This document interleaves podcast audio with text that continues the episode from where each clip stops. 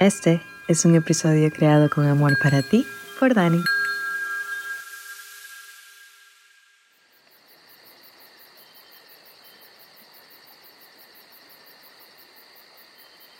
Hello, welcome back to Palabras, Abrazos, finalmente. No creo que yo sea una persona normalmente intermitente, pero creo que he dicho finalmente he regresado como ya tres veces. Pero bueno, ha pasado medio año desde que iniciamos este proyecto y estoy muy feliz de, de todo el camino que me ha llevado a hacer cada capítulo y compartirlo por aquí. Y ustedes cuando me escriben cosas de nuevos episodios que quieren. Y mm, nada, estoy muy feliz y agradecida. Y la razón por la que no había estado esta esta última semana, creo. No sé si el la semana pasada subí episodio, no me acuerdo. Pero creo que no. Eh, primero no tenía laptop y ahora ya tengo una con el que grabé el último episodio. Eh, pero ahora mi abuela tuvo una cuestión de salud y, y, bueno, eso ha tomado toda mi atención, además del trabajo, que aparte estaba súper intenso, no voy a entrar en detalles, pero bueno. Trabajo intenso, cuestión con familia intensa. Entonces, fue como que el fin de semana pasado o los momentos libres que he tenido solamente he querido apagarme, literal. Pero bueno, hoy quiero traer un tema aquí que nació porque, bueno, yo soy una persona muy independiente, por así decirlo. O sea, pero también soy muy familiar. Lo que pasa es que me di cuenta que soy familiar cuando estoy lejos de mi familia. Y digo esto porque soy una persona muy familiar con mis amigos y con, con mi novio. Eh, me encanta saber cómo está su familia y cosas así.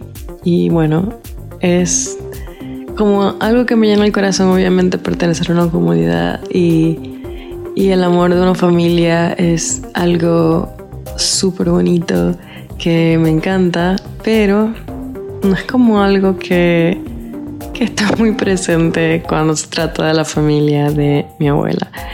Y yo amo a mi abuela más que nada en el mundo. O sea, no hay, a todo el mundo, incluso a, mis mejores amigos, a mis novios, a lo que sea. Es como, te quiero, pero nunca, o sea, nunca me decirte como, te quiero más que a todo el mundo, o sea, más que siempre digo como que, no, mi abuela es mi persona favorita.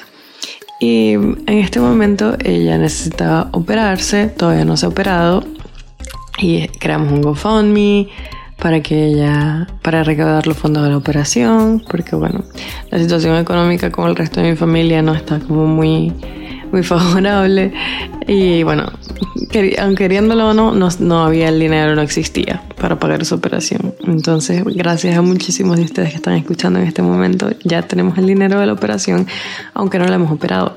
Antes necesitaba tres operaciones y ahora necesita solamente bueno, las tres, pero se le van a hacer una porque está muy viejita y si se, si se le hicieran las tres, pues rip, no aguantaría. Entonces solamente se le va a hacer una que es la más urgente. Y bueno, con eso estamos bien.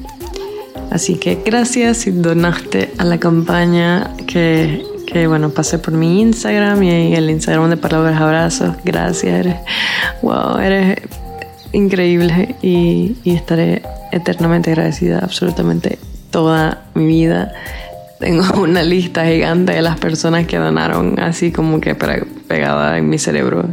Y, y nada, estoy eternamente agradecida de verdad. La cosa es que lo que creo el drama en mi vida no fue la operación de mi abuela. Si la operación y la situación de mi abuela hubiera sido únicamente por la cuestión de salud de mi abuela, ya todo estuviera resuelto. Pero literalmente yo me alejé de la familia porque es una familia súper disfuncional. y bueno, si, si eres una girly que su familia también, todo el mundo se está peleando todo el tiempo, todo el mundo está señalando a todo el mundo todo el tiempo. Eh, ¿Te entiendo? Y eso es exactamente lo que me estaba pasando. Y no fue demasiado bonito para mí tener que regresar a eso casi que sin opción, sin alternativa. Y no es como, tú siempre tienes alternativa, y yo sé que yo siempre tengo alternativas, pero mi motivación principal gigante es obviamente que mi abuela esté sana, que mi abuela esté feliz, que mi abuela esté tranquila. Y, y bueno, yo con todo mi background de ser eh, project manager y manejar cuentas y manejar clientes y manejar proveedores y manejar eh, mil cosas. Como que me estaba tenía la mentalidad de organizar muchas cosas que se tenían que organizar pero ah, quería organizar lo inorganizable. Entonces fue como un chapuzón de agua fría el reencontrarme con, con que no hay forma de que se tenga una comunicación normal eh, dentro de mi familia y que y que sea algo que que sea en mi caso de sentido común. O sea como llegó un punto en el que la gente de mi familia está como muy acostumbrada a, a señalar al otro para desviar la atención, como se sienten, se sienten amenazados porque alguien los está señalando, o para no sentirse, se sienten amenazados porque no están haciendo las cosas y señalan a otra persona y todos se señalan entre todos solamente para no hacerle frente a sus propias verdades. Y cada uno tiene sus propias verdades. Entonces, eso es demasiado agotador para mí. Y más si estoy involucrada con, con todas estas cosas, por lo menos eh, organizando las transferencias de aquí y allá y, y encargada de obviamente recaudar el dinero. Pero todos los días era como, pasó esto, no sé quién le dijo no sé quién esto, no sé quién ahora le comenzó a gritar a no sé quién. No sé quién se molestó porque le dijimos a no sé quién que no sé quién le, gritó a no sé quién. Y, y todos los días era algo.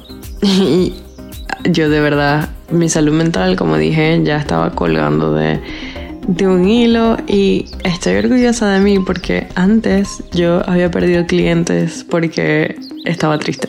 O sea, obviamente cuando tú estás deprimido no hay forma, o sea, mi cerebro no funciona y eso me ha costado muchas cosas a nivel del trabajo. Porque es como, no me funciona el cerebro, o sea, estoy demasiado triste.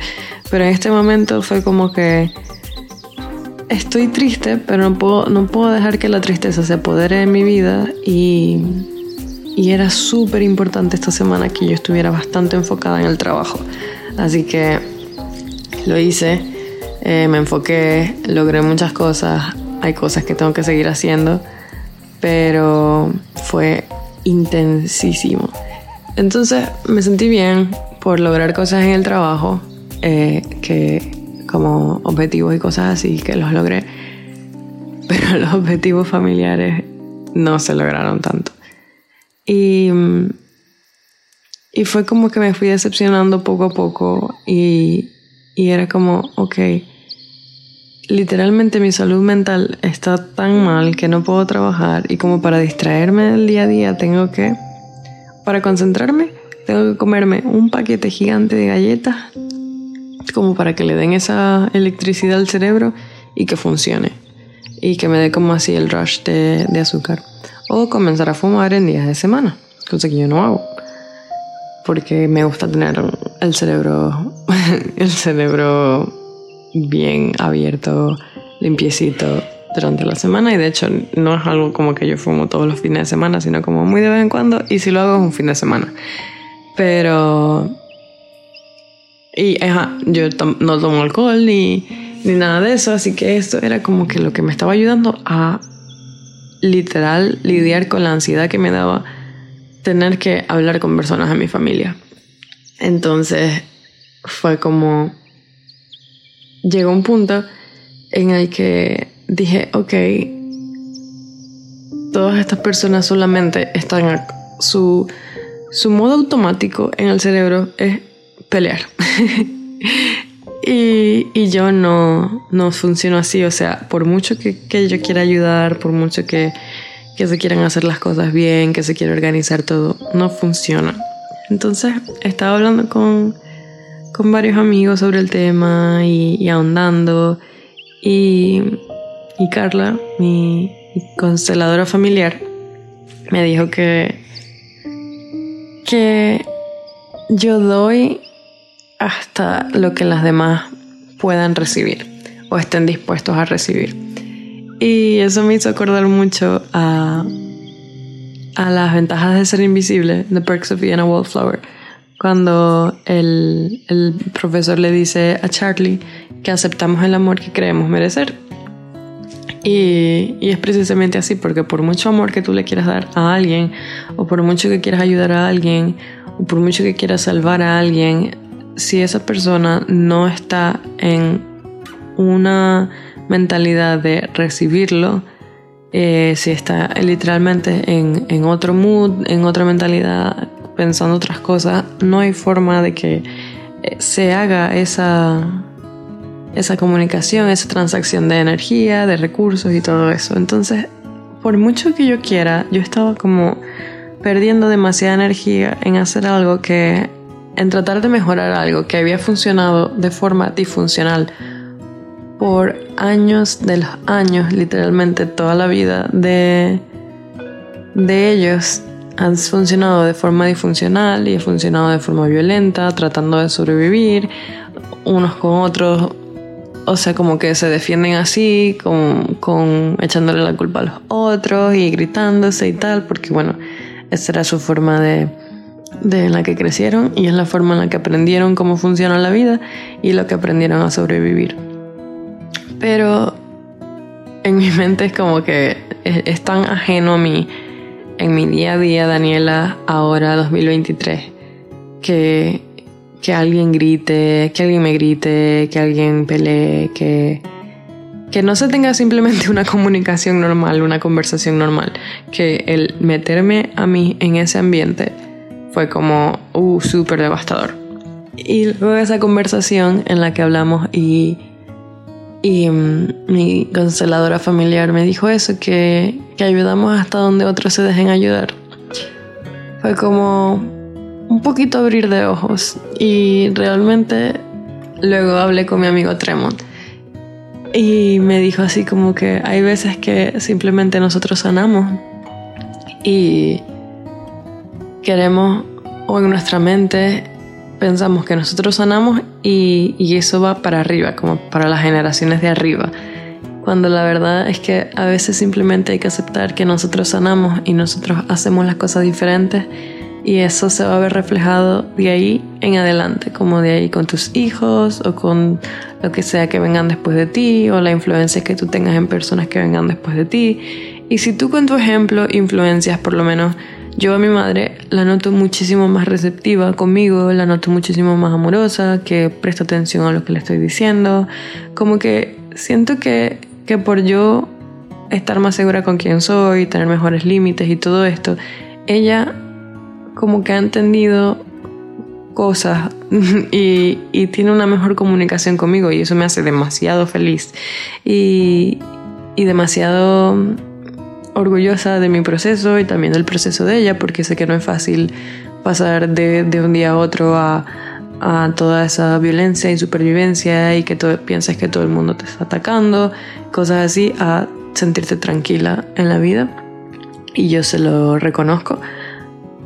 Pero es como, no significa que por eso yo tenga que lidiar todos los días con la familia completa para tratar de salvar a abuela, cuando realmente esa historia es mucho más grande que yo, la historia de mi abuela, con los hijos que tuvo y los hijos que tuvo los hijos de abuela, o sea, todo, todo eso es como un sistema con engranajes y, y partes que, que tienen como conexiones que yo ni siquiera estoy consciente de toda la historia, de todo lo que ha pasado, de todo lo que, lo que hay detrás de cada comentario. Y, el querer simplemente venir a interrumpir ese sistema, tratando de ser adorable y tratando de ser eh, optimista con que vamos a ayudarnos todos y vamos a querernos todos y vamos a hacer todo organizado por abuela, es simplemente una utopía y no va a pasar. Entonces, como que me quedé un poco más en calma con eso, estaba demasiado ansiosa, pero creo que el takeaway de toda esta situación es que por mucho que queramos ayudar desde nosotros hacia arriba, tenemos que simplemente aceptar que los que están arriba de nosotros, padres, abuelos, tíos y todo eso, tienen su propia historia y tienen su propia forma de hacer las cosas y tienen su propia forma de ver la vida y, tú o yo eh, no lo podemos salvar. Así que creo que aceptar eso da paz y que te quita un peso enorme de encima porque obviamente tú lo haces con toda la buena intención del mundo, pero cuando te desligas emocionalmente de eso, como es lo que hice yo en este momento, como bueno, ya los acepto, los honro, amo a mi abuela, pero mi abuela tiene su propia historia y tiene su propia historia con sus hijos, que, que bueno, se sostendrá por su propio peso, se caerá por su propio peso, pero yo no puedo sostener a la familia completa tratando de que, de que todo el mundo se lleve bien o que estén mm, haciendo, cayéndole a palos a todo el mundo, con violencia a todo el mundo. Así que, incluyendo a mi abuela, porque también se ponen como a decirle cosas a mi abuela para que unos estén en contra de otros y no sé qué, y es todo, oh, de verdad. Así que bueno, ya ya me estoy desligando porque es mucho más de lo que yo puedo controlar y es mucho más de lo que yo puedo hacer. Lo que sí estoy muy orgullosa y que estuvo en mi control y que lo hice y que lo logré es que logré recaudar de mis amigos y personas que me conocen y todo como 2.100 euros para la operación y fue como wow de verdad que los amo los adoro con mi corazón y sé que ustedes me están ayudando a darle este regalo enorme a mi abuela que va a representar más vida o más calidad de vida. Y, y nada, es algo que me llena mucho el corazón y sé que por lo menos por mi parte estoy haciendo el 100% lo que puedo, lo que me nace del corazón y, y ahora... Eh, bueno, también quería decir que todas estas situaciones siempre van a pasar antes o después en la vida y la cosa es aprender a surfearlas y no quedarse como enganchado porque esta fue una semana intensa, pero no me costó mucho, por lo menos ya en este momento ya decidí que no me voy a enganchar con todo ese drama y esas cosas y tratar de salvar al mundo y tratar de, de que todo esté bien, que todos nos queramos, porque no va a pasar. Y ya simplemente acepté que que ya lo que yo podía hacer ya lo hice.